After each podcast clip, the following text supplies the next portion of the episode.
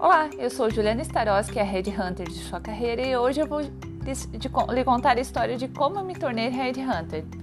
Eu comecei minha faculdade de psicologia lá em 2000, na CE, num Gimbal, em Joinville.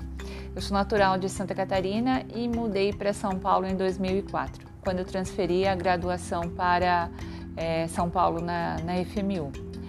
Eu tentei, é, durante o, curso de formação de psicologia, estagiar em diversas áreas para conhecer um pouquinho e saber se era isso que eu queria mesmo para a minha vida profissional. Uh, atuei em RH de empresas e também atuei uh, na área de treinamento e desenvolvimento, que foi a área que eu não gostei. O que eu mais gostei foi a área de recrutamento e seleção que eu via na minha frente. Mas eu não queria fazer recrutamento e seleção de volume, de vagas, porque eu não conseguiria ajudar as pessoas. Eu queria ter o meu propósito é ajudar as pessoas e ajudar os negócios, ajudar as empresas a crescer. E com base nisso, através da liderança. Então surgiu uma oportunidade de estágio para atuar numa consultoria pequena de Executive Search, que na época era da Beatriz Borges, a Interlaken.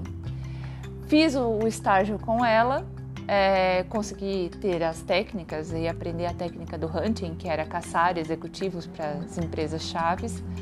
E depois é, surgiu a oportunidade na Simão Franco, com o Simão Franco, onde eu fiz, atuei como pesquisadora é, da consultoria, fazendo exatamente o hunting, tá? Hunting não, LinkedIn é, a gente brinca que LinkedIn é o Headhunter Nutella. É, eu sou da época do Headhunter raiz, que você pegava o telefone da empresa e ficava ligando na empresa para tentar achar o profissional chave lá dentro. Então era um desafio e era uma conquista. Quando o cliente dizia é difícil, aí que, que gerava adrenalina.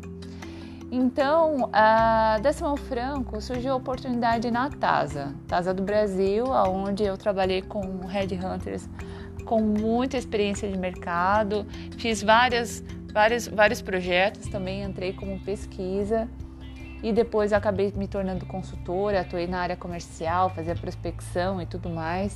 Uh, com o nascimento do meu filho, fundei a Estaros Consultoria e veio o atendimento à pessoa física, que é desenvolvimento de carreira.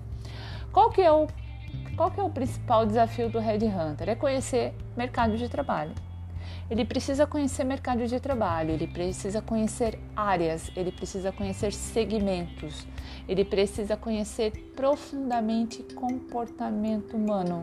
Ele precisa olhar um profissional e identificar aquele profissional alvo para o cliente dele. Ele precisa ser um coach para o seu cliente, porque às vezes nem o cliente sabe o que ele está procurando.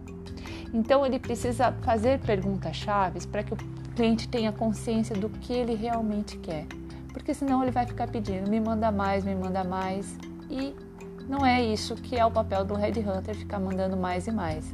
É entender o que o cliente quer e apresentar de 3 a 6 exatamente no perfil tá?